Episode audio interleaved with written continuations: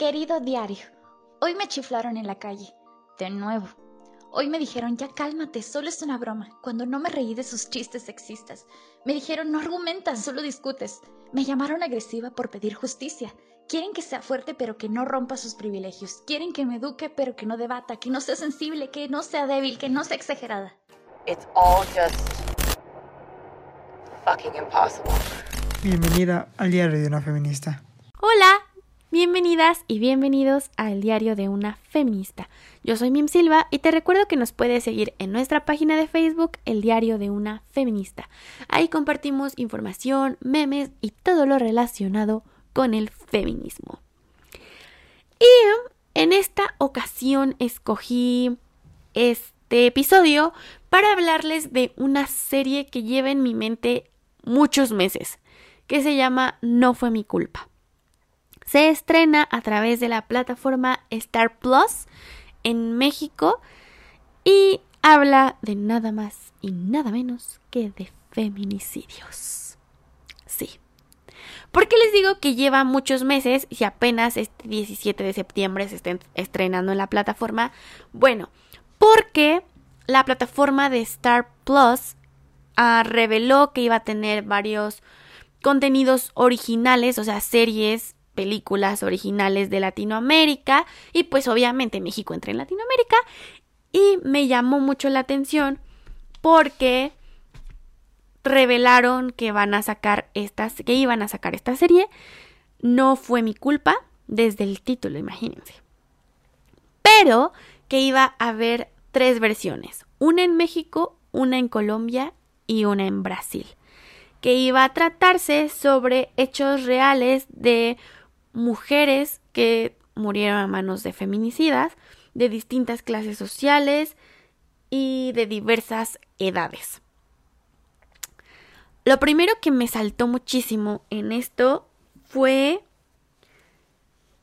Vaya, hasta acá hemos llegado, ¿saben?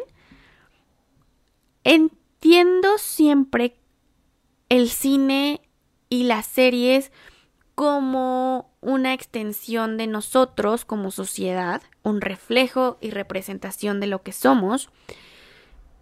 Y um, claro, que hay algunas cosas ficción, que hay varios géneros, pero que a final de cuentas siguen teniendo ciertos rasgos, aunque hablen de aliens, aunque hablen de lo que sea, que no, a lo mejor que no es real, tienen siempre ciertos rasgos de cómo somos como sociedad.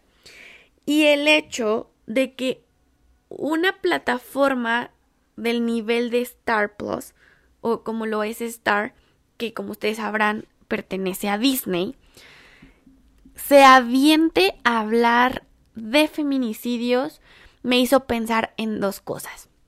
Una, en capitalizar las historias de mujeres que han muerto para vender más series y más producciones. Este es mi yo mala onda pensando.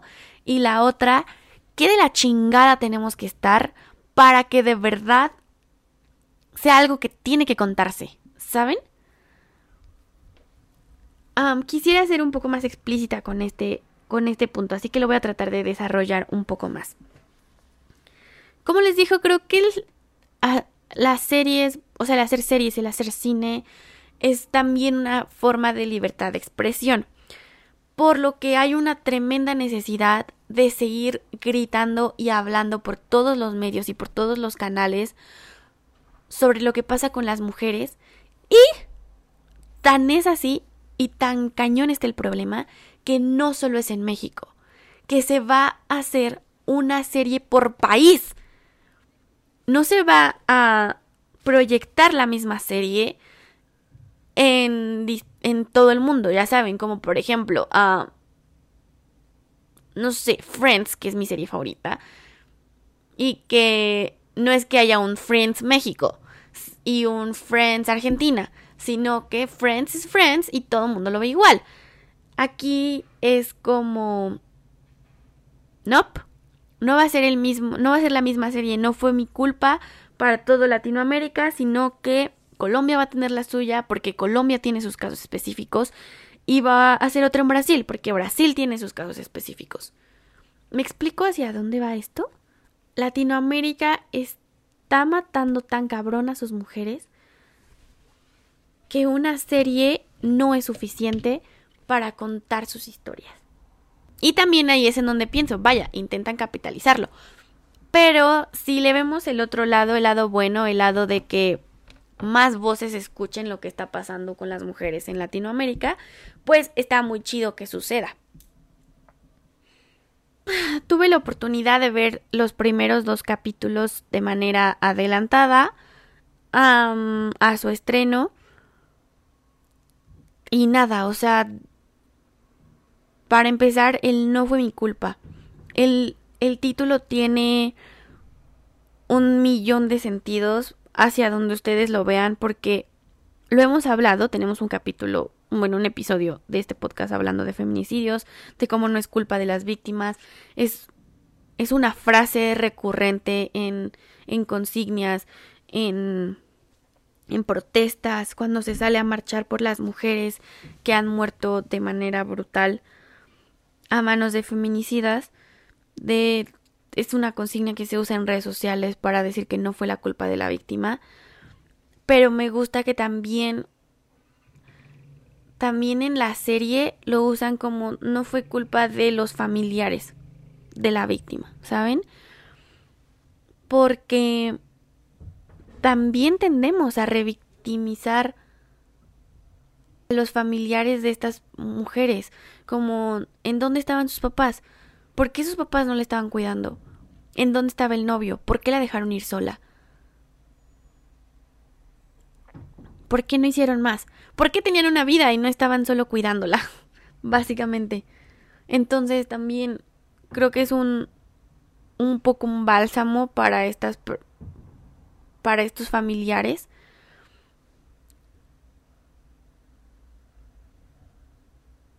De también decirles, no fue tu culpa que pasara. Vivimos en un país de la chingada. No es no es consuelo, pero Creo que a veces nos falta decirlo. Y bueno, o sea que yo me puse la serie el sábado pasado.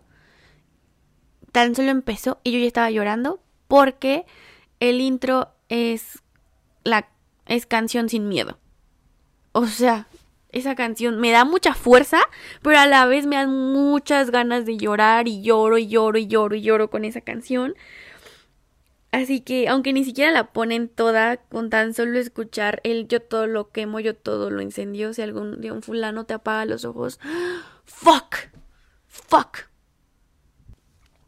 Y bueno, el punto es de que en cada episodio hablan de un caso diferente que además está basado en hechos reales de alguna mujer que ha sufrido de violencia en distintos tipos de escenario. Son, como lo mencioné, distintas clases sociales, este es todo un rompecabezas, ¿saben? Porque no es como la Rosa de Guadalupe o casos de la o mujer casos de la vida real, sino es una serie que está pues si no es perfecta, yo sí diría que bien hecha. Y además me gusta que hay muchas mujeres detrás de esta serie. Estar dirigida por Ana Lorena Pérez Ríos, Lucía Gaja y Julia Rivero, que son tres realizadoras que se comprometieron fuertemente con las historias de violencia de género que relata la serie. Y las historias están escritas por mujeres, que es un grupo de guionistas integrado por Ana María Parra, Emi Salde, Alicia Flores y Dariela Pérez, quienes tomaron cada caso verídico usando de inspiración en la serie con delicadeza, investigación y respeto, dieron vida en papel a los 10 episodios de ficción que integran la serie No fue mi culpa, México.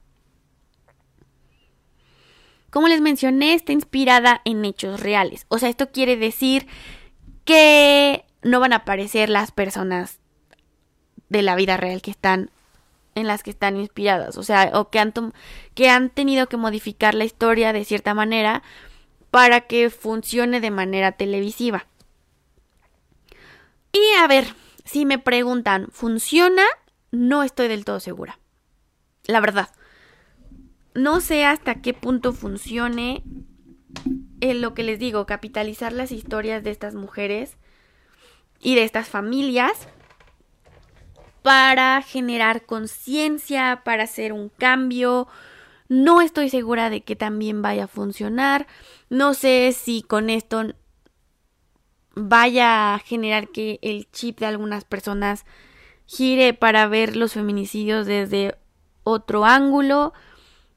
La verdad es que desconozco el panorama o si vaya a ayudar esto en algo. Y la verdad es que de cierta manera no estoy tan convencida con la serie. Pero son detalles técnicos, ¿saben? Que no terminan de encantarme, como lo es la actuación de algunos de los participantes de la serie, como que no terminan de convencerme y, y se ven como muy caricaturizados. No me encanta que a veces como que el, el policía, persona en cuestión que está a cargo de las investigaciones, a veces como que no se entiende que no está haciendo su trabajo, sino que pareciera que está haciendo todo lo posible y que las familias son las inconscientes por no entender que hay muchísimos casos como el suyo, ¿saben? No sé, también como dándole, o sea, como haciendo la víctima a a quienes están a cargo de las investigaciones, que como ya lo hablamos en el episodio pasado, o sea, tampoco es que las leyes en México sean las mejores, son un engorro, son frustrantes, son tardadas, son complicadas. Como que todavía no termino de, de conectar con esa parte y mm, tampoco termino de conectar con la manera en la que reflejan las protestas, ¿saben? Yo he ido a marchar varias veces, no solo el 8 de marzo, sino por un sinfín de causas y mujeres. Y no son así como son, están representadas en la serie. O sea, los gritos, las consignas no se oyen con, con esa hueva con la que pareciera que las personas en la serie lo están haciendo. Creo que falta mucha fuerza y, y creo que esa fuerza es la que se necesita representar para que se entienda cuál es el punto de gritar.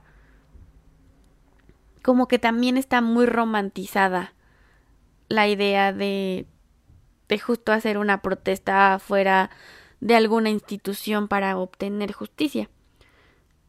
Y y el segundo capítulo la verdad me gustó un poco más en el sentido de que lo sentí más genuino, pero a la vez